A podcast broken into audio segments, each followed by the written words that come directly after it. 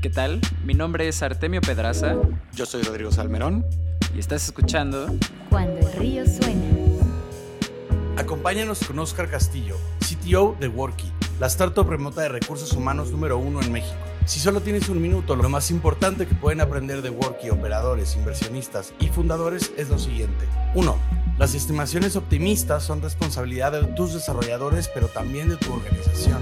Los procesos de una compañía deben de evitar que las estimaciones individuales guíen el calendario de entregas. En Worky, todo el equipo de desarrollo trabaja en intervalos fijos de seis semanas siguiendo el framework de ShapeUp. ¿Cómo es este framework? Primero tomas un problema, después identificas qué solución se puede diseñar y desarrollar en seis semanas con tu equipo de desarrollo, diseño y product management, se fija el alcance y se comienza a trabajar. Y por último, el resultado de este periodo puede ser maleable, pero el plazo de seis semanas no.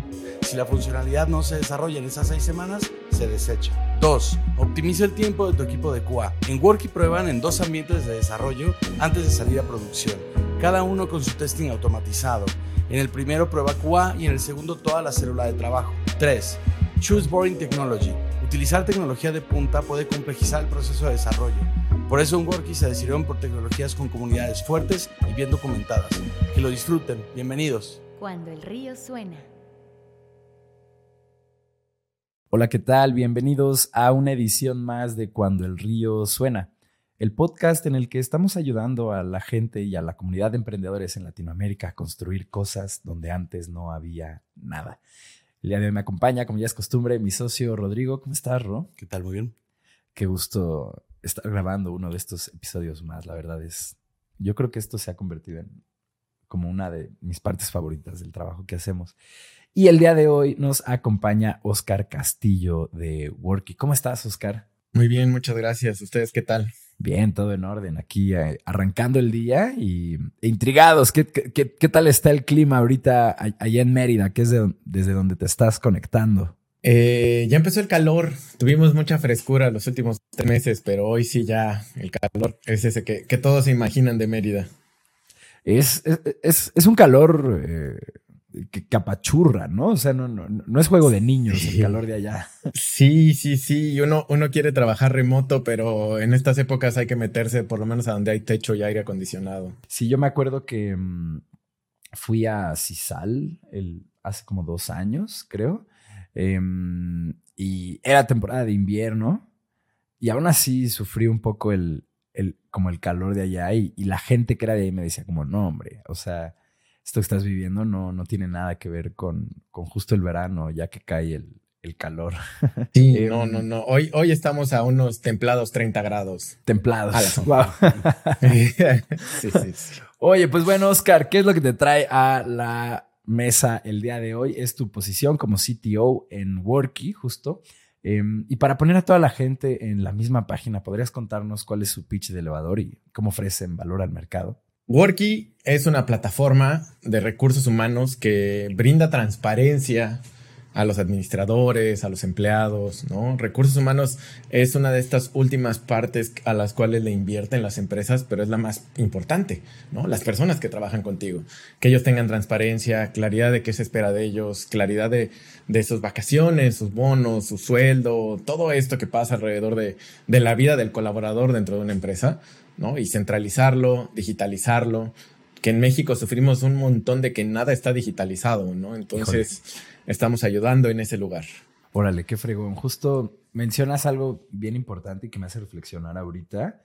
Pareciera que los departamentos de RH tal vez son los últimos que se forman en las empresas en crecimiento, ¿no? O sea, justo arrancas corriendo con, con diseño, con desarrollo, ventas, marketing, eh, primero vende y luego resuelve, ¿no? Y tal vez ya que empieza a crecer la empresa y que empiezas a tener un volumen considerable de colaboradores, es cuando ya dices como, ok, necesito a alguien de RH porque no sé, no sé cuándo están siendo las vacaciones, eh, la gente me hace preguntas repetitivas todo el tiempo, eh, te, claro. aquí están bien molestas tres personas y justo también mencionas esto de que la parte más importante de una empresa, ¿no? Sus colaboradores y algo que siempre decimos en este espacio es que eh, algo de lo que no de lo que no se percatan muchos fundadores o incluso CFOs es que si tú elevas el promedio de retención que tiene tu empresa, eh, el dinero que te ahorras justo en materia de rotación, de liquidaciones, como de todo este tema,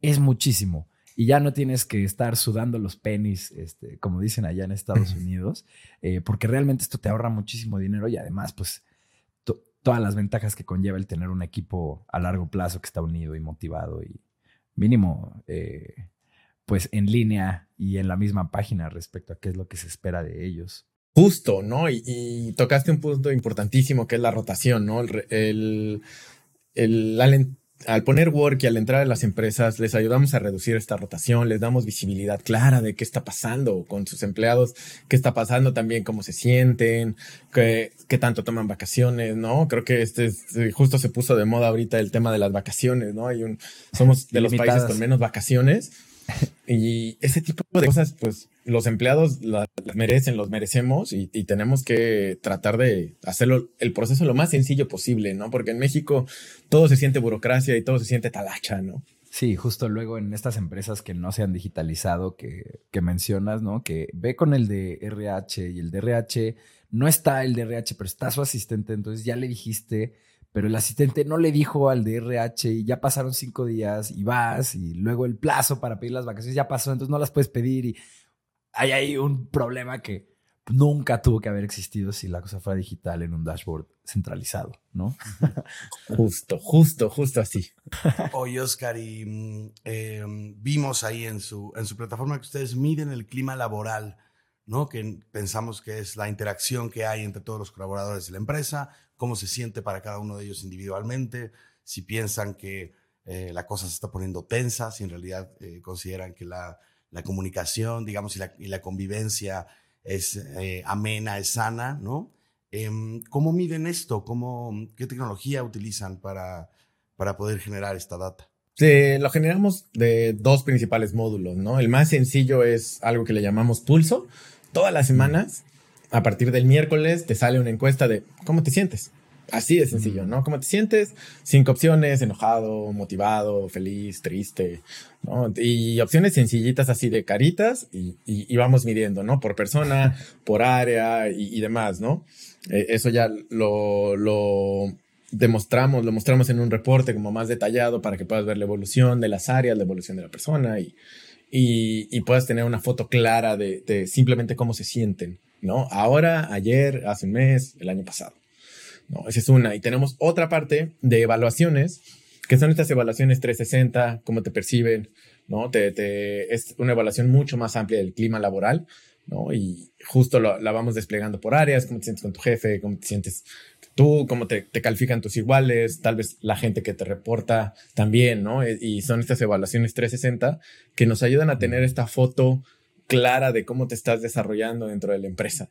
Mm, entonces, entiendo que es como un sistema complejo de, encuestas que después se, se, despliega, digamos, en forma de dashboards informativos para la administración, ¿no? Eh, con, con track records largos para que puedan ver la, evolución a través del tiempo. Justo, y, y, creo que lo más padre fue cuando al principio solo era web, ¿no? Ya después lo llevamos a las aplicaciones móviles, ¿no? Y este proceso de ir contestando estas evaluaciones en, móvil creo que lo hizo todavía más engaging, como dirían los marqueteros, ¿no? Y hizo que la gente lo, lo, lo usara más, le, realmente entrara más a detalle y bueno, también permitimos a las empresas crear sus propias eh, evaluaciones con, más mm. detalle y decidir a quién se les envían, si es solo encuesta, si es una evaluación directa, cosas por el estilo, ¿no? Como que también les brindamos toda esta herramienta para que ellos decidan realmente qué quieren estar preguntando. Además, me imagino que el factor aplicación móvil eh, para llenar la encuesta, ¿no? Porque me imagino que no todo mundo eh,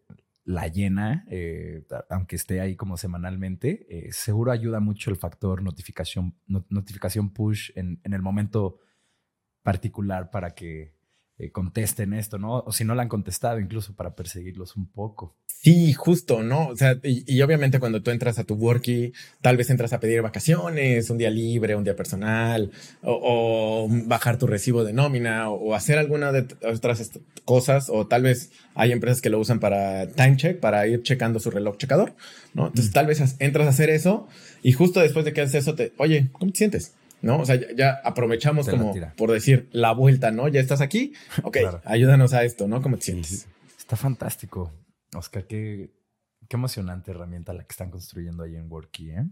Eh, porque justo veo ahí en el sitio, vimos en el sitio que, que, hacen un chorro de cosas, ¿no? Igual y ahorita podemos enlistarlas, eh, pero dentro de las, funcionalidades, de las funcionalidades que vimos está pues el administrar la nómina, ¿no? Como esto de medir el clima laboral, eh, también administrar las vacaciones em, y... Los bonos, ¿no? Claro, también estaban los bonos y beneficios. son muchos componentes los que ustedes están automatizando. Em, y aunque justo muchos tienen que ver con formularios dinámicos como esto que nos mencionabas del, clima laboral, em, ¿cómo hacen para que no se les quiebre el, robot, ¿no? Porque luego pasa mucho en los desarrollos, particularmente en los que no se hacen con mucho cuidado una buena arquitectura, eh, que le mueves algo a la cosa que está por allá y quiebras la que estaba allá atrás y vas y arreglas la de atrás y mientras la arreglabas se quiebra otra cosa por allá y Digo, sé que no estoy hablando en términos tan técnicos, soy el fundador que no es técnico, pero esa es la impresión que me da luego eh, al momento de hacer eh, desarrollo y particularmente ágil, donde se acumula mucha deuda técnica, ¿no? Entonces, este, sí, ¿qué, qué, acercamiento tienen a, esta problemática, Oscar? Uf, bueno, y, tratando de romper un poquito la arquitectura, ¿no? Para que sea un poco más claro, ¿no? Nuestro backend tiene sus propias pruebas, ¿no? Entonces, cada vez que se lanza alguna cosa, alguno de nuestros ambientes, sea de prueba, sea de producción, o ahí tenemos un, intermedio también, se corren un montón de pruebas automatizadas, ¿no? Todo, cada vez que entra un nuevo feature o alguna, algún nuevo módulo, pues tiene que correr todas las otras pruebas automatizadas que ya teníamos, ¿no? No, no les digo que tengamos un 100% de coverage, ¿no? De, todas las pruebas, pero tal vez un 70, algo, algo por allá. y, nos ayuda a estar seguro de, que lo que estamos lanzando atrás está funcionando, ¿no? Lo mismo con el frontend. Lo que estamos lanzando hacia adelante, eh, adelante está funcionando, ¿no? Y pruebas de integración, aparte de que se vea como se tiene que ver, pues que el front haga lo que tiene que hacer y cuando se comunique atrás haga lo que tiene que hacer, ¿no? Eso creo que también ha sido un, gran reto. Y todavía después de todo, cuando se va a lanzar, ¿no? Eh, el, mismo Kubernetes empieza a, pues levanta la nueva versión, prueba que sí haya levantado y ya que levanta, ok, empieza a sustituir los otros, los otros pods, ¿no? Para que por lo menos esté siempre seguro de que de que lo que estoy lanzando al menos carga, ¿no? De lado, ¿no? Ya, ya, ya hiciste pruebas del back, que te dará los datos que te, que te tiene que dar, el front que te dé los datos y que se vea como se tiene que ver, y el Kubernetes que cargue, ¿no? Entonces, estamos mm. más o menos seguros, ¿no? Y obviamente hay un equipo de QA que también va validando todo esto, ¿no? y pues suena, más bien, es un gran esfuerzo, pero es el, esfuerzo que tienes que tener cuando la gente que utiliza tu plataforma espera que estés 24 horas al día, 7 días a la semana funcionando, ¿no? Porque hay, uno de los desarrolladores, de hecho, eh, Ociel, que justo cuando preparó su propuesta de hacer este reloj checador, dijo, mmm, puso una foto de 3 de la mañana, creo que es momento de checar y calcular mi nómina, ¿no? Entonces, la gente en cualquier momento lo hace, ¿no? Entonces tienes que estar listo para eso. Claro, ¿no? 100% es como esta, como esta anécdota que tiene el CEO de, creo que es de Kavak, sí, o alguien del equipo de Kavak, pero que le abrió mucho la mente cuando vio la primer compra de un auto a las 3 de la mañana, justo. Dijo como, wow, o sea, es que es este es el paradigma digital del que hablamos, ¿no? Este es justo lo que estamos esperando. Incluso un coche, ¿no? En la madrugada, si es ahí donde me agarra el impulso, pues tener la posibilidad de hacerlo desde mi teléfono o desde una computadora. Oye, claro, claro. Y profundizando un poco más en esta pregunta, ¿no? Si ya tienen sus pruebas en el, en el back y sus pruebas en el front y está, mm, vamos, este, este proceso de, de DevOps al final, en dónde, en dónde meten a su equipo de QA, ¿no? Es después de las pruebas, van y hacen qué cosas, cómo, cómo, cómo saben qué, qué componentes o qué piezas o en dónde meter a su equipo de QA, porque claro, pues es una plataforma grande, em, bueno, y un equipo de QA limitado, porque no es, nunca es infinito, ¿no? ¿Dónde alocan, cómo saben dónde alocar los recursos, ¿no? Para, para saber dónde necesitan más pruebas, además de las que ya tienen automatizadas. Eh, justo Worky se divide en pods, ¿no? Estos pods es mm. un product manager, un backend, un frontend, un móvil si se requiere, un UX y un QA, ¿no? Entonces, Ellos funcionan como este pequeño equipo de Foot 7, que en realidad son 6 y no tienen cambios, ¿no? Entonces, funcionan así. Ellos se ponen de acuerdo exactamente qué se va a lanzar, ¿no? En, en este proceso que nosotros usamos un proceso que se llama Shape Up de seis semanas. Entonces, ellos deciden Ah, qué, es- qué va a pasar. Perdona, ¿es el de Basecamp? Sí, sí. Justo Ok. ese. Ok, sigue, sigue, perdón. No, no te preocupes. Eh, eh, entonces se ponen de acuerdo, ¿no? Y ya saben qué va a pasar y tenemos estos ambientes de pruebas internos. Entonces, al lanzar, ¿no? Eh, a ese ambiente de pruebas, pues ya pasaron todas estas pruebas que te contaba, ¿no? Ya llegó al ambiente de pruebas y ahí sí ya entra la persona de QA como, ok, ¿no? Y, y con todas estas cosas de pruebas de regresiones, pruebas de funcionalidad y, y todo lo que tiene que hacer un, un QA todos los días y lo hace sobre el módulo y sobre lo que quedaron en ese momento, ¿no? Y sí, inevitablemente hay veces que se nos puede romper algo que no estás viendo, que no está cubierto por otras pruebas, pero bueno, eh, va pasando como en estos stages de desarrollo, ¿no? En Cuba, y luego tenemos como un preproducción, por así decirlo. ¿no? Entonces, de ahí todavía se le da otra vuelta y tal vez ahí el product también entra y, y le da una vuelta y alguien más del equipo le da otra vuelta y, y ya luego se hace a producción, ¿no? E inevitablemente, siempre, siempre me ha pasado en esta, eh, me ha pasado en otras startups, es llegas a producción y hay algo que se rompió, ¿no? Entonces también hay que reaccionar rápido y hay que poder tener esta capacidad de post lanzamiento, poder lanzar fixes rápidamente y entender qué, Mm. qué es lo que falló, ¿no? 100%. Oye, y justo, Oscar, nosotros apenas nos encontramos hace unos meses con esta metodología de Shape Up. Em, es un libro que ahí no he terminado yo de leer, pero me parece bien interesante eh, justo esa metodología. Y creo que eres la primera startup con, o bueno, el primer CTO eh, con el que hablamos que nos dice específicamente de ese método, ¿no? Para la gente que está escuchando, ¿podrías darnos un, así, eh, por la superficie, un one-on-one, un en qué consiste básicamente? Perfecto. Bueno, ShapeUp eh, es un poquito diferente Scrum y, demás, ¿no? Deja las decisiones más cerca de las personas que están metidas en el código, ¿no? Que están metidas ahí eh, en esas decisiones, en, en el hacer en el día a día, ¿no? Entonces, al principio, tú junto un PM, un UX, un programador, se juntan y empiezan a hacer como esta, como este paquetito de ShapeUp, ¿no? Y decir, ok, queremos apostar por esto, ¿no? Y esto puede ser la próxima, el próximo lanzamiento, nuestro módulo de libros va a ser de venta inmediata, ¿no? Entonces empiezan a desarrollar las funcionalidades como muy, muy, muy grandes, muy sin tanto detalle. Sí, son como No, pero con la- garabatos, ¿no?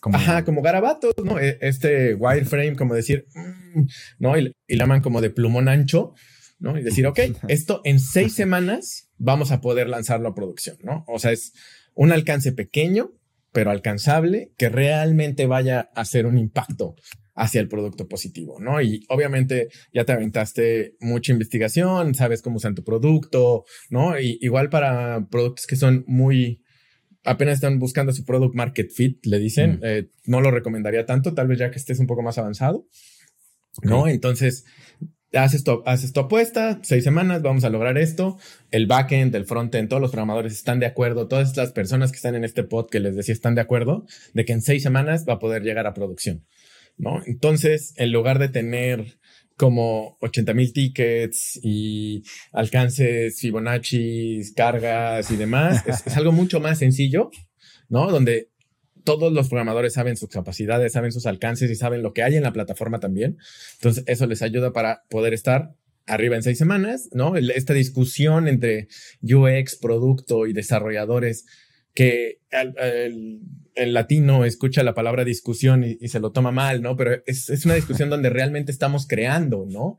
Y al final los programadores y los product managers y los diseñadores y los UX y todo el mundo somos creadores, ¿no? Entonces tenemos que tener esta capacidad de definir qué vamos a crear en seis semanas, ¿no? Entonces es lo que me encanta a mí de Shape Up, ¿no? Y también hay una cosa súper dura que si llegas a la semana 3, a la semana 4 y te das de que no lo vas a lograr, de que me diste mal el alcance, para atrás, ¿no?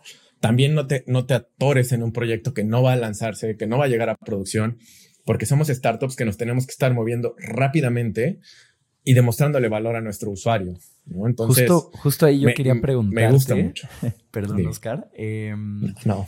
en que justo a ver, algo que me llamaba la atención de esa metodología era uno de sus encabezados, eh, muy catch, que decía, somos flexibles con el entregable, el método, ¿no? Es flexible con el entregable, pero nada flexible con este lapso de tiempo de, de seis semanas para entregar eh, una funcionalidad, ¿no?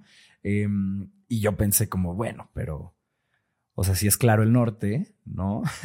Em, y cada la cosa en, siete o, justo mueves el, el, este, mm, mueves el scope un poco para que sí se llegue o no, pero lo que me parecía radical de la metodología era que si no llegabas, en teoría se desechaba el proyecto, ¿no? Eh, ¿Ustedes siguen esto? O sea, si, desechan esa chamba. ¿Y, qué hacen después, no? O sea, porque yo me imaginé, bueno, y se meterán en problemas, pues todas las personas que estimaron eso, ¿no? Y chance hasta uno se va de la empresa, ¿no? O sea, ajá, ¿cómo abordan ustedes esto? Qué interesante, qué, qué privilegio poderte preguntar estas cosas, ustedes que sí siguen esta metodología. Eh, siente muy franco de tal vez cinco o seis proyectos que se nos han ido más de seis semanas, solo hemos aplicado el short circuit, le llaman, una vez, mm. ¿no? Eh, es duro. Eh, es, duro, ¿no? Es. Pero lo que me he dado cuenta en los otros cinco, cuando, aunque le dediques más, más semanas, ¿no? Te puedes ir a seis, a, a ocho, a doce, a quince semanas, y, y, el proyecto y aún así no estás seguro de lo que estás sacando, ¿no? Y, y como programador mm. me ha pasado miles de veces, ¿no? De que de repente yo pongo un alcance, ¿no? Y fuera de esta metodología, pongo un alcance y digo, voy a mejorar este módulo. Y lo que pensé que me iba a tardar tres días, me tardó ya dos semanas y no salgo del problema, ¿no? Y, y te empiezas a meter en problemas más profundos. Y es donde te das mm. cuenta de que no planteaste bien el problema a solucionar, ¿no? Más bien, ya no es el código, ya no es tu capacidad de, desarrollar, ¿no? Sino es como lo que planteaste acá inicialmente, Ok. ¿no? Y eh, es lo que está mal. Y esa manera de, de radicalizarlo y de verlo un poco diferente, hace que ahora ya todos en el equipo lo, lo, lo traten de plantear los problemas diferentes, ¿no? Y algo que hablan mucho internamente el equipo de Worky es, no, no, no hablemos de soluciones, hablemos del problema, ¿no? Empecemos a plantear bien el problema, empecemos a plantear bien el problema y eso nos está ayudando mucho mejor a hacer lo dinámico que necesita el mercado de las startups, ¿no? Qué interesante, Oscar. Sí, porque nos habíamos topado con ese método y estábamos pensando, bueno, a ver, ¿dónde puede funcionar esto? ¿Dónde no? no? Nosotros, por ejemplo, que somos un, estudio de producto eh, y, que al final trabajamos para, hay un cliente a quien hay que entregarle un, producto, seguirlo desarrollando, pensamos, bueno, aquí esto está muy raro, ¿no? Pero probablemente en una startup justo donde son mucho más dueños de su tecnología y de su avance, puede ser que funcione. Y mira, pues sí resultó que, que aquí es donde, donde se están aplicando estas metodologías. Y, y, bueno, también tocaste otra parte importante que te queríamos preguntar Em, al respecto del scoping, de, las estimaciones, ¿no? Le estamos preguntando a todos los CTOs que vienen al programa sobre su proceso de estimación, porque todos nos hacen caras justo cuando hacemos la pregunta. nos dicen es que no hay forma de atinarles, que siempre, ¿no? Y tienen, y, hay unos unos sistemas muy complejos que aún así em, nadie deja de llamarles estimaciones, ¿no? Porque claro, estamos En, un 2-3 consideraban como 50 factores y aún así a lo que les daba le ponían como 30% de margen de error. Entonces, este, em, Oscar, pues, em, ¿cómo es el proceso de, estimación de Worky? Eh, ¿Cómo intentan mitigar estos riesgos que existen alrededor de, de las malas estimaciones? Justo como en este ejemplo que nos contabas, de que intentando resolver algo de dos días, pues nos vamos a las dos semanas de que no se plantea bien ese problema. ¿Qué tienen ustedes de mecanismos, además de esta metodología que nos cuentas, para intentar mitigar ese problema? Sí, y, hacemos un poquito el software, ¿no? El producto digital lo hacemos un poco diferente, ¿no? Nos, nos enfrentamos a los problemas, eh, como te decía, ¿no? Empecemos a hablar de problemas, ¿no? De problemas, de problemas de todos nuestros usuarios, ¿no? tenemos un montón de módulos, como ya listaron, ¿no? Tenemos 12 módulos realmente. Entonces, el equipo el pod está enfocado en ese módulo y sabe qué problemas hay. Entonces, ya con dice, ok, el siguiente shape, ¿no? Mi siguiente ciclo de seis semanas, vamos a apostar por resolver este problema, ¿no? Entonces empiezan a hacerlo pequeño, pequeño, pequeño, pequeño, ¿no? Porque si tú hablas de voy a hacer un módulo que sea agregar, borrar, cambiar datos de la tarjeta de crédito cuando la domiciliación cambia, por decirte, suena suena sencillo, ¿no? Suena como este breakdown de, de vamos a hacer algo ágil, Scrum like y lo puedo hacer en tickets, ¿no? Pero ya después te metes como, ok, pero el monto de tarjetas cambia porque hay gente en plan anual, en plan mensual, en diferentes tipos de plan. Entonces, ya, ya, ya te estás yendo y ya no son dos semanas, ¿no? Ya, ya tal vez son 16 tickets, que esos 16 tickets vas a tener que tolerarles un peso y demás, ¿no? Entonces, se vuelve tan complejo que lo que hicimos fue, ok, desechemos todo eso y pensemos ahora, ok, quiero mejorar la manera de cobrarle a los usuarios, ¿no? Y tenemos N tipo de usuarios, N tipo de tarjetas. vamos a resolver uno de esos, uno de esos problemas. Tengo seis semanas. ¿Qué tanto del problema puedo resolver en seis semanas? Y dejamos que el backend y el product y el frontend y UX se junten y, y realmente discutan eso, ¿no? ¿Qué de eso pueden resolver en seis semanas? Ya obviamente ya conocen sus capacidades de programación, ya investigaron el módulo, somos mucho de documentación, de comunicación asíncrona. Entonces todo eso ya está ahí, ¿no? Y cada desarrollador puede levantar un ambiente igualito al de producción con su data fake y puede probar y puede ver, ¿sabes? o sea, como que tengan todas las herramientas en el lugar para poder emular lo más posible producción y entender cómo van a poder modificarlo. Entonces, en ese momento ya el desarrollador y el product están en un acuerdo y dicen, esto sí puedo resolverlo en seis semanas en producción. Entonces, es, cambiar un poco el scope de cómo piensas las cosas, ¿no? Porque como desarrollador, y, lo sabemos, ¿no? Hay muchos desarrolladores que son muy ordenados, ¿no? Perfectamente ordenados y te pueden dar un breakdown en 45 tickets en Jira y su board de Jira es hermoso, ¿no? Pero aún así llegan a un problema y puede que se atoren, ¿no? Y, y luego hay un desarrollador que es un caos y, lo y lo resuelve en dos días, ¿no? Entonces cada desarrollador sabe también cómo tiene las cosas, ¿no? Y, te digo, obviamente hay un montón de estándares y un montón de libertad que para tener la libertad tienes que tener los estándares para que lo puedan consultar, ¿no? Entonces dejamos que cada desarrollador y obviamente hay X que tal vez se pueden, se percibe que se mueven más rápido, Mm. Pero aún así estamos entregando valor a nuestro usuario, que es lo más importante ahorita, ¿no? No cuántas estrellas tengas en GitHub, sino mm. qué tanto tus usuarios están usando tu producto. Claro, entonces, si, si entiendo bien, digamos, echan el vestido sobre la mesa y después miden las seis semanas y cortan ahí, ¿no? De forma que no estamos intentando resolver todo el problema, sino resolver lo suficiente que da ese tiempo, que da esa metodología. o el cacho más crítico. Claro. No, y, Exacto. y qué interesante, porque sí cambia el. Cambia la dinámica, ¿no? O sea, cambia de preguntarle al desarrollador cuánto te toma, ¿no? Y después medir ese tiempo y esa estimación que él hizo a te va a tomar seis semanas, ¿qué puedes resolver en ese periodo de tiempo, ¿no? Y me imagino que cuando ya llevas unos tres, cuatro de estos, justo ya eres mucho más bueno estimando en intervalos de seis semanas. y justo, justo. Yo, yo odiaba siendo programador que llegaran y me dijeran, tienes que lanzar eso en dos días. O sea, ok. O sea, voy a hacer mi mejor esfuerzo, ¿no? Y, no duermo y le voy a echar todas las ganas. Y lo que sale a producción es algo que todos sabemos que hay un montón de cosas que están, como decimos, en alfileres. sí. detenido con pincitas por detrás de cámaras, ¿no? Sí. Exacto. Vale, pues estamos llegando a el intermedio de este programa. Les recuerdo a toda la gente que nos esté escuchando que en cuandoelriosuena.com ustedes pueden suscribirse a la newsletter de este programa y recibir una notificación cada que tengamos un capítulo nuevo.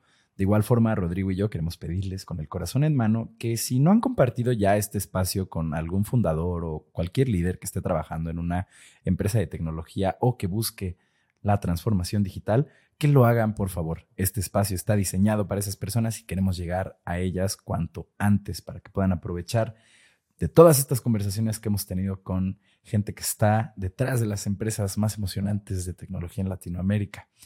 Regresamos.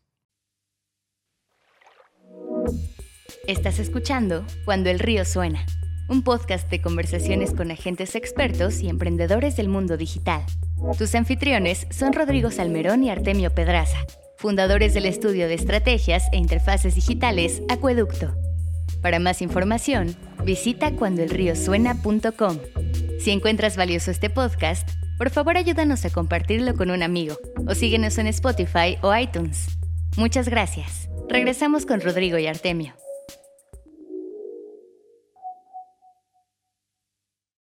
Bienvenidos otra vez a Cuando el Río Suena con, nuestra, con nuestro invitado de esta, de esta edición, Oscar Castillo de Worky.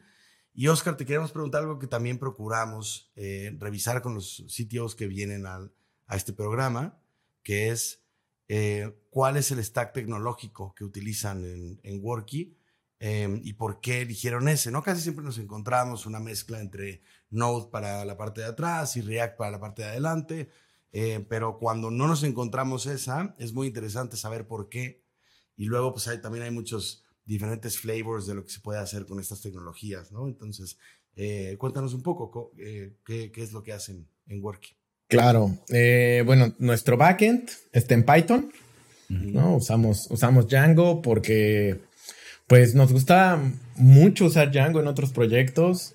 Hay una muy buena documentación, una comunidad bien grande, escala, ¿no? Y obviamente siempre habrá diferentes opiniones de esto puede escalar más, esto puede escalar gigantesco, pero bueno, no estábamos construyendo Uber y hay que ser honestos con nosotros mismos también. Entonces con Django y con Python, nuestro backend creo que está funcionando excelente. Nuestro frontend es con Vue.js y, lo mismo, ¿no? Una buena comunidad, ¿no? Tal vez ahí simplemente por probar un nuevo, un, nuevo sabor, ¿no? ¿no? No hacerlo todo con React, ¿no? Hemos usado React en algunos otros proyectos, pero nos quedamos con Vue, ¿no? Y, nos gustó y nos sentimos cómodos con la, comunidad sobre todo, ¿no? Que creo que es lo esencial. Si tú puedes entrar a esa comunidad eh, de ese stack y te sientes cómodo con la documentación, le, estás entendiendo, es yo creo que la comunidad que, que debes de tomar, ¿no? Y bueno, ya les había contado que usamos como este proceso de desarrollo, ¿no? Usamos GitLab, de los pipelines y todo, toda esta onda. Y todo está coordinado con un Kubernetes por atrás que igual, ¿no? Pensando en escalar, también en probar algún poco de nueva tecnología en el momento que lo planteamos en el 2019. ¿no? Pero nos gustó y también tenemos otro pensamiento que es como choose boring technology, ¿no? Eh, tecnología que está probada, que tiene una comunidad grande, que, que no te va a meter en aprietos cada dos semanas, ¿no? Y insisto, también nos gusta la tecnología y nos gusta probar cosas y, creo que en el lugar donde nos pusimos más, más atrevidos, por así decirlo, es en la aplicación móvil, usamos Flutter y nos encanta. Sí, esto que, me, que mencionas de de que primero se elige la comunidad y luego la tecnología es importantísimo porque pues tener, tener vamos, eh, tecnología punta de lanza, pero que no hay, no hay a quien preguntarle en el mundo, ¿no? Que cómo se resuelven ciertos problemas o que incluso problemas que ya se pueden resolver de forma muy sencilla en otros frameworks o en otros frameworks o, o, con otros eh, estilos, digamos, eh, pues luego con las tecnologías demasiado nuevas te toca ser a ti el que lo resuelve y va a, Stack Overflow a contestarle a todos los demás que están trabados, ¿no? Y eso pues es, es, este, es insostenible si quieres correr una startup y quieres poner de acuerdo un montón de, desarrolladores de que trabajen y que trabajen solos, ¿no? Sin estar, eh, aunque tú ya la conozcas un poco más, evaluando todo el tiempo cómo funciona esa tecnología. Justo, justo, ¿no? No, no quiere ser beta tester. Tal vez sí a veces, pero no con, no, no con todo. Exacto, exacto, no con todo. Sí, no, es bien importante eso. Em, Oscar, a ver si no me proyecto un poquito con esta pregunta. Justo hemos hablado mucho ya de estimaciones. Em, y nos hemos encontrado con un par de perfiles de desarrolladores que son muy optimistas con sus, con sus estimaciones, pero no llegan a ellas. Pero igual es gente que tal vez es muy agradable y es muy optimista porque cuando no llegan te dicen, no, pero ya está 95% eh, de que esto casi casi que hoy en la tarde noche eh, entra a producción, eh, pero no llegan nuevamente, ¿no? O, luego son malos comunicando que, van tarde y te das cuenta que ya van tarde hasta el día de la entrega, ¿no? Em, ¿Cómo lidias tú con eso? ¿O, cómo lidiarías con, con una situación como esta? Justo creo que yo aprendí a lidiarla cuando hace mucho tiempo me dijeron la analogía del programador al mecánico mexicano. No, es, es como el mecánico que, que ah, está tu coche, ya pedí la pieza y todo eso, ¿no? Entonces, justo me, me di cuenta de eso y, y, sí, ¿no? Los programadores tienden un poco a eso. Y hay dos cosas, ¿no? La comunicación abierta todo el tiempo, ¿no? Y dime cómo vas, dime cómo te sientes, ¿no? Eh, este, tal vez este daily stand-up que por lo, acá internamente lo hacemos escrito, ¿no? Para que la gente no se sienta tan como en, en esta llamada de las 8 de la mañana todos con ojeras, más bien ponlo en escrito cuando quieras, ¿no? Y, te ayuda a más o menos ir viendo la temperatura de la situación, ¿no? Y es, es comunicación abierta, el entender que tú me digas que vas bien, que vas mal, que te, que te encontraste el problema o que te encontraste algo que no está saliendo, es normal y es parte de programar, ¿no? No, no, no, no requieres un castigo, no requieres un problema, ¿sabes? Entonces, abrir la comunicación por ese lado. Y la otra, cuando son muy optimistas y tal vez sí son muy buenos desarrolladores y te pueden ayudar, ayudarles a entender sus problemas y, a, hacerlos mucho más claros y mucho más pequeños y sencillos para poderlos atacar. No, creo que ya después, luego, luego de se dice por ahí, ¿no? Cuando reconoces al senior developer, es porque este developer ya te sabe decir exactamente cuándo, cuándo no va a entregar, ¿no? Entonces, eh, eso te lo va a dar la experiencia, pero tratar de ayudarles a que eso sea lo más sencillo, ¿no? Que, que te puedan decir, que puedan hacer los problemas más pequeños y, pues ya, ¿no? te digo, también como desarrollador, de repente te encuentras un problema que, hijos, la verdad no es tan solucionable como lo habías pensado, ¿no? Claro. Ya, entonces, eh, digamos, estamos pasando un, problema que normalmente ponemos en los hombros de desarrollo a eh, un problema organizacional, ¿no? O sea, en, lugar de que la, la, falla sea por parte del desarrollador optimista, más bien el sistema no debe de permitir que los desarrolladores optimistas fallen de esa forma, ¿no? Exacto, exacto, exacto, exacto. Eso está fantástico. Sí, sí, Es así. Es así. ¿Cómo es? Es mejor por diseño que por el criterio de alguien. Exacto. Que las cosas. Ya, sí, sí. Siempre, cualquier proceso empresarial que pase por más manos tiende a, pues, a tener mejores resultados, es más robusto y se prueba entre más personas, ¿verdad? Y, otra cosa que queríamos, por la que queríamos pasar, eh, Oscar, que también, también em, pues tiende a ser muy valioso y muy interesante también como la cultura particular de cada startup, cómo onboardean a sus nuevos desarrolladores, ¿no? hemos visto procesos de dos meses, procesos de dos semanas, procesos de inmersión inmediata después de leerse una documentación. Em, sí, sí. Y, bueno, y, y, la verdad es que todos los, los CTOs y, es verdad que también nos han contado procesos de onboarding de otras áreas, ¿no? Em, nadie está eh, como inconforme con su proceso de onboarding, ¿no? Siempre que, que una startup llega a, este programa, normalmente ya tiene una trayectoria considerable, entonces son procesos que se han trabajado, pero pues nunca, nunca ha llegado nadie a decirnos, pues nuestro proceso no funciona, todavía hay muchas cosas que mejorar, como que es, este tipo de cosas sí se perfeccionan rápido, ¿no? A, a diferencia, por ejemplo, de lo que decías, de que recursos humanos Em, es un departamento que llega tarde a existir en las empresas, ¿no? Eh, parece ser que cuando se trata de los onboardings es un problema que sí se detecta a tiempo, eh, pero bueno, pues cómo, cómo funcionan eh, los onboardings de desarrolladores ahí en, en, en Worky, cuál es el proceso. ya les había contado, somos una empresa totalmente remota, ¿no? Y eso presenta en sí un problema para cualquier onboarding. El, no conocer a las personas, el no, no ver el ambiente tan rápido, ¿no? Y lo primero que les decimos a todos es que Slack es nuestra oficina. Punto número uno, ¿no? Utiliza Slack al máximo de poder. El iconito, el estado, esta, las caras, todo. Realmente utiliza Slack, ¿no? Y lo segundo es leer un montón. Creo que lo, lo ideal en Worky es que todos lean todo lo que hay, pero sabemos que es un montón y de repente te va a dar tiempo, no, no vas a saber exactamente dónde seguir, ¿no? Pero es leer, leer un montón y la diferencia que creo que también nos ha ayudado mucho, todos nuestros documentos de onboarding son editables. Entonces, si tú llegaste a la empresa y te das cuenta de, oye, necesito hacer esto, pero me falta esta información, lo primero que te pedimos es edita el documento, ¿no? Es, este wiki es, es tuyo, es nuestro, es abierto y edítalo. Todo el mundo va, editando conforme van entrando y eso nos ha ayudado a que, así como iteramos en nuestro producto, iteramos en nuestro onboarding. Entonces, todo el mundo va mejorando, mejorándolo, mejorándolo. Y, justo otra de las cosas que tenemos acá es, el objetivo es crear y compartir conocimiento. ¿no? Es, entonces, todo el conocimiento que debemos de tener está ahí, está escrito. Y lo único que pedimos es llega con algo de tu código en los primeros 100 días a producción.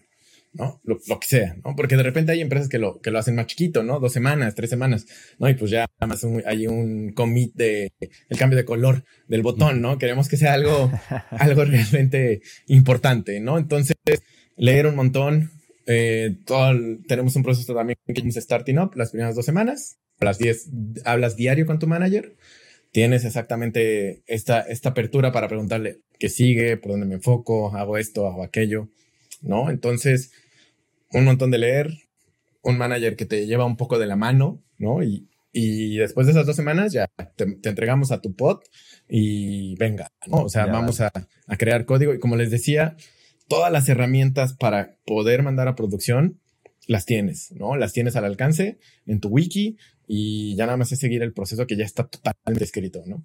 Fantástico. Entonces son como estas dos semanas de acompañamiento y al ruedo, por así decirlo, ¿no? Sí, sí, sí. Y, mucha documentación. Fíjate que has dicho varias cosas que dejan ver eh, un poco la cultura de Worky como una empresa eh, remota y asíncrona em, y explotando esto más como una como una ventaja o como un paradigma, más allá que como tal vez una limitación, ¿no? Por así decirlo. Em, y porque justo también mencionabas que tienen eh, solo cuatro días laborales. Eh, está cañón. Y justo yo creo que en gran medida lo que permite este tipo de cosas es el factor asíncrono. Eh, el que todo esté documentado y que justo se pueda consultar siempre, ¿no? Justo eh, es bien interesante eh, eso y como todas esas reglas que dejas documentadas para hacer una empresa efectiva. Es, es un gran debate. O sea, como medir cuál es más productiva o no. Eh, como si gente que está remoto, como en un paradigma presencial o uno híbrido o uno remoto. Em, pero sin duda yo creo que para el colaborador, tal vez para nuestra generación, siempre, siempre va a ser más cómodo eh, lo remoto y lo asíncrono, como el no tener que depender de alguien o tener que picarle el hombro a alguien para poder hacer algo, ¿no? O sea, que sea como un poquito más permissionless la cosa. Obviamente, no enteramente cada quien hace lo que quiere, pero sí tener como esta, como esta libertad, ¿no? Claro, claro, y, y todo se basa en, en que si lo tienes en escrito, creo que puede ir a tu ritmo. ¿No? Y hay gente, hay developers que les encanta trabajar en lapsos de 12 horas y hay developers que dicen, solo me puedo concentrar 3 horas, 2 horas, una hora. Entonces, el, el tenerlo tan asíncrono les permite muchísimo ir a su ritmo y que puedan eh, aportar a nuestro proyecto a su ritmo, pero de la mejor manera para ellos, ¿no? Claro. Oye, Oscar, y, mm, saliéndome un poco de, guion, pero aprovechando lo de la semana de cuatro días, eh, ¿cómo llegaron ahí? No, porque claro, hemos escuchado que la, productividad aumenta. Eh, nosotros, por ejemplo, trabajamos menos horas cada día, eh, pero, mm, pero, ajá, o sea, ¿cómo, cómo, cómo funciona cortar un día? ¿Cuál día es el que cortan? Eh, ¿cómo, ¿Cómo han medido este, pues, la, la, diferencia o empezaron así desde, desde que arrancaron? Y, mm, y bueno, me imagino que la, la metodología de las seis semanas pues ayuda a que puedas reducir el número de días, porque pues ahí están los objetivos muy claros. Pero la otra es, ¿esto es únicamente para desarrolladores o toda la empresa sigue el mismo, el mismo sistema? Ya te lancé ahí varias cosas, pero te dejo que las contestes. Venga, que tú eh, no, no te preocupes. El, a la mitad del 2021, nuestra head de producto, Patricia Arroyo, llegó y llegó con el plano, así de, oigan, si hacemos cuatro días a la semana, hagamos un experimento, ¿no? Experimentemos tres meses que es más o menos un shape y un cachito más, ¿no? para, para ver si, si, lo estamos haciendo bien, ¿no? Eh, experimentemos, midamos, preguntemos al principio, midamos productividad, midamos qué se lanza, cómo se lanza, cómo impacta, ¿no? O sea, tengamos esta visión clara de, de si nos está afectando. Eh, eh, positivo o negativamente, ¿no? Entonces, iniciamos con el experimento en septiembre del 2021, lo cerramos en diciembre, que en diciembre todos saben que en México la vida más o menos que se detiene, ¿no? y, en enero nos sentamos y dijimos, ok, vamos a ver todas las variables, ¿no? Cómo se sintió el equipo, cómo fueron los lanzamientos, cómo fue el uso de la plataforma y demás. Y básicamente en ese momento fue como check, check, check, check, check, check, todo bien, ¿no? Pues desarrollo de producto se queda con el 4 Day para, para siempre, ¿no? Mm. Y las otras áreas, viendo nuestro ejemplo, empiezan a adoptarlo, empiezan a hacer sus experimentos, ¿no? Y hay áreas que lo están implementando poco a poco y obviamente hay, hay miedos, ¿no? De, oye, ¿qué pasa si un cliente me busca en viernes a las 5 de la tarde? Claro. ¿no? Y, y tenemos que poner eh, esas, pues, esas guardias y, y, esa manera de trabajar, ¿no? Y tal vez Customer Success no puede tener el viernes libre o, un, o unos tienen el viernes y otros tienen el lunes y, y diferente, ¿no? Para no afectar tanto al equipo, ¿no? Pero creo que sobre todas las cosas, la productividad se mantuvo o subió un poco, ¿no? Porque también el, el trabajo creativo de diseñar producto, diseñar interfaces, que programar software es, es, cansado, ¿no? Y nos, a todos nos ha pasado que el viernes a las 10, 11 de la mañana ya es como, uff, ya que se acabe, ¿no? O sea, ya, por favor, ya, ya no puedo, ¿no? Ya ni siquiera estoy haciendo nada, ya, ya ni siquiera estoy mandando nada. Y entonces como que ese día extra le permitió a todo el equipo cambiar cómo ven las cosas, ¿no? O sea, ya su viernes es su día de familia, o tal vez es su, es su, día libre, y su sábado es su día de familia, y el domingo ya están bien descansados, y el lunes viene con todo, o sea, realmente con todo, ¿no? A diferencia de otras épocas que los lunes era como hijos, ¿no? Y, y arrancaban realmente hasta como las 2 de la tarde, ¿no? Entonces, seguimos midiendo, ¿no? Seguimos midiendo el clima interno, seguimos midiendo cómo vamos lanzando, que no nos estemos tardando de más, que la plataforma claro. siga, siga creciendo y demás, ¿no? Pero creo que el, el, hacer cuatro días a la semana realmente nos hace también enfocarnos, ¿no? Tra quitamos un montón de malos hábitos de no vamos a tener juntas innecesarias, no, no vamos a, a, vamos a tener un día que solo nos vamos a enfocar, ¿no? Ni siquiera vamos a tener juntas ese día. Entonces, solo puedes enfocarte en tu trabajo, ¿no? Este, esto que se llama deep work, ¿no? Sea programar, sea escribir, sea diseñar, sea lo que tengas que hacer, ¿no? Entonces, como que hay lo mismo que les decía, ¿no? Hay un montón de, de, de reglas, pero estas reglas nos ayudan a tener un montón de libertad interna que hace que la productividad explote. Mm, qué interesante, qué interesante, porque además de solo ser cuatro días, tienen un día de no meetings. ¿No? Sí, sí, sí, sí. Está cañón. Qué chido. Qué fregón, qué fregón, qué fregón. De verdad. Eh, Oscar, y aquí ya preguntándote, preguntándote más, eh, tirando la, la, mirada hacia el futuro, ¿no? Eh, hay muchísimos coders en el mercado laboral. Eh, también hay más gente preparándose para, labor, para la labor que nunca, ¿no? y además, sumándole como a que ya hay muchos y aunque, aunque, creo yo que faltan todavía, ¿no? Y ahí viene una ola de gente que se está educando en materia, hay también eh, muchísimas tecnologías que están eh, emergiendo todos los días para hacer más sencilla la, la labor de, de, programación, ¿no? Eh, yo creo que la última que ha hecho muchísimo ruido es como todo el tema de inteligencia artificial y construir cosas mediante prompts, ¿no? Este, uh -huh. pero ¿hacia dónde crees que vamos? ¿Qué, qué esperas tú en, en el futuro en esta industria? Eh, tecnológica, si es que si es que hay algo que, que veas y que digas, bueno, pues yo, yo, creo que para allá va la cosa, ¿no? Y, y, así de vaga y amplia la pregunta como te la hago, eh, pues puedes tomarte la libertad de contestar lo que se te antoje. Claro. eh, eh, sí, hay, una realidad, ¿no? El, el, mundo se mueve a una velocidad, ¿no? Y, y esto que dices, ¿no? De AI para coding, para búsqueda, para todo esto. Y, y, y, hay otra realidad, ¿no? La realidad de, México donde la digitalización no ha llegado a casi ningún lado, ¿no? Casi nadie se ha bancarizado, casi nadie realmente usa Internet más allá de Facebook, de Instagram, ¿no? Entonces hay un montón de espacio en nuestro país para hacer un montón de cosas, ¿no? Y, y tal vez son de nicho, tal vez son un montón de soluciones que solucionen nada más ciertas ciudades, ciertos estados, ¿no? Somos un país gigantesco también, ¿no? Hay, hay startups completas europeas que solo funcionan en, no sé, por decirte, en Inglaterra, ¿no? En Inglaterra, pues su población es pequeña comparada a la de México, ¿no? Entonces hay un montón de espacio para innovar en México, para hacer un montón de cosas y para cometer errores y tener ese espacio, ¿no? Hay un montón de coders que el mercado sí les va a demandar estar mucho más entrenados, ¿no? Ya, ya tal vez este entrenamiento básico ya no va a hacer diferencia con un code um, assistant o co-pilot, co creo que se llama el de GitHub, ah, sí. ¿no? igual no vas a poder competir de, bueno, te vas a tener que preparar más, ¿no? Pero vas a tener que también tener entendimiento local, ver qué está pasando, en qué puedes ayudar, en qué puedes digitalizar, ¿no?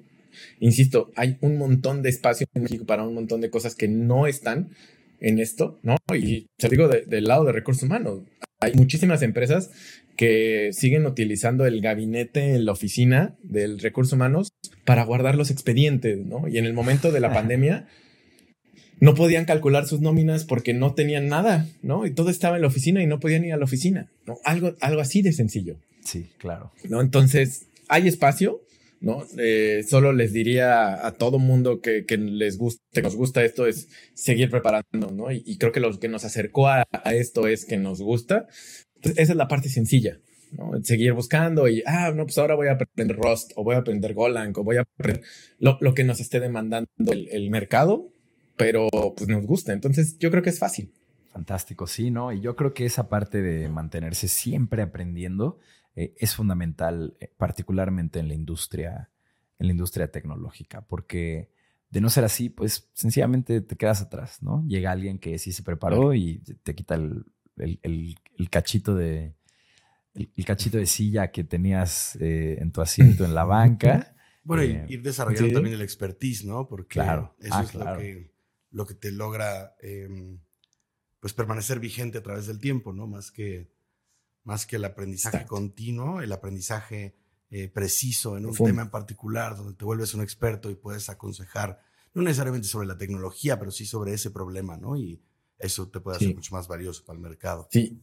Que, que, pasa un punto muy importante, ¿no? Al final, coders y demás estamos solucionando problemas, ¿no? Y, y si tenemos esa capacidad de eh, ponerlos en, el framework adecuado, entender el problema y de break it down, yo creo que eso es mucho más importante que la sintaxis que puedas tener sobre eh, lenguaje A o lenguaje B o lenguaje C, ¿no?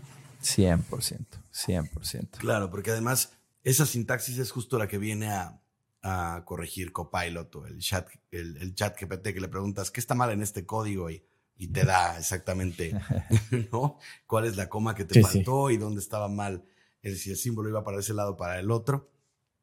Y, y Oscar, pues ya nos estamos acercando al final de este, de este programa, em, pero nos queda la última pregunta que, que, es una que nos, nos encanta hacerle a todos los invitados. Em, no, no hay un episodio que no lo hayamos hecho desde que comenzamos a hacerla por ahí, del episodio 15 o algo así. Así es. Em, y bueno, a ver, pues te toca tu take. ante los retos que enfrenta Worky y tú como su CTO en los próximos años, ¿Qué es lo que te quita el sueño? Wow, qué pregunta tan difícil.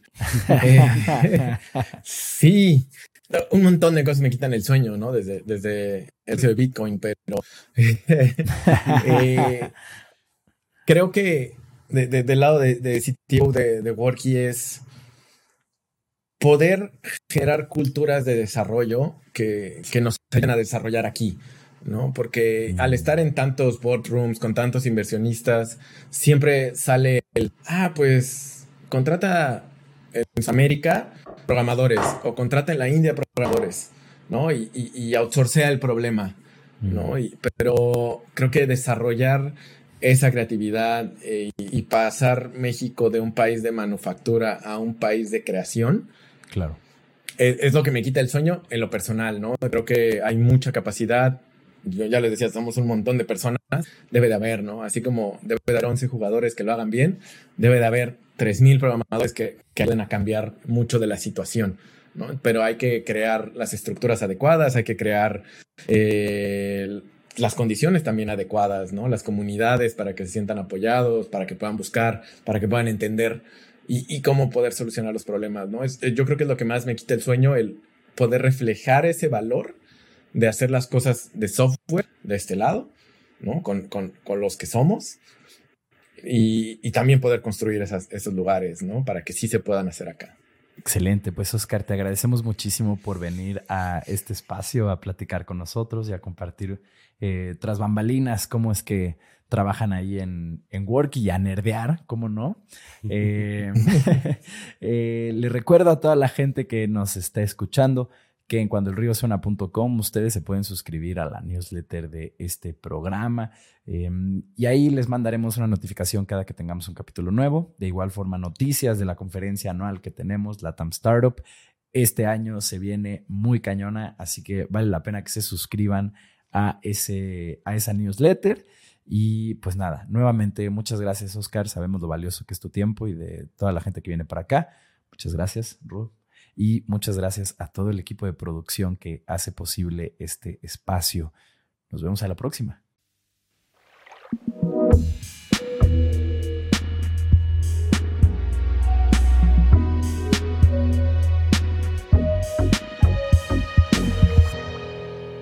Cuando el río suena.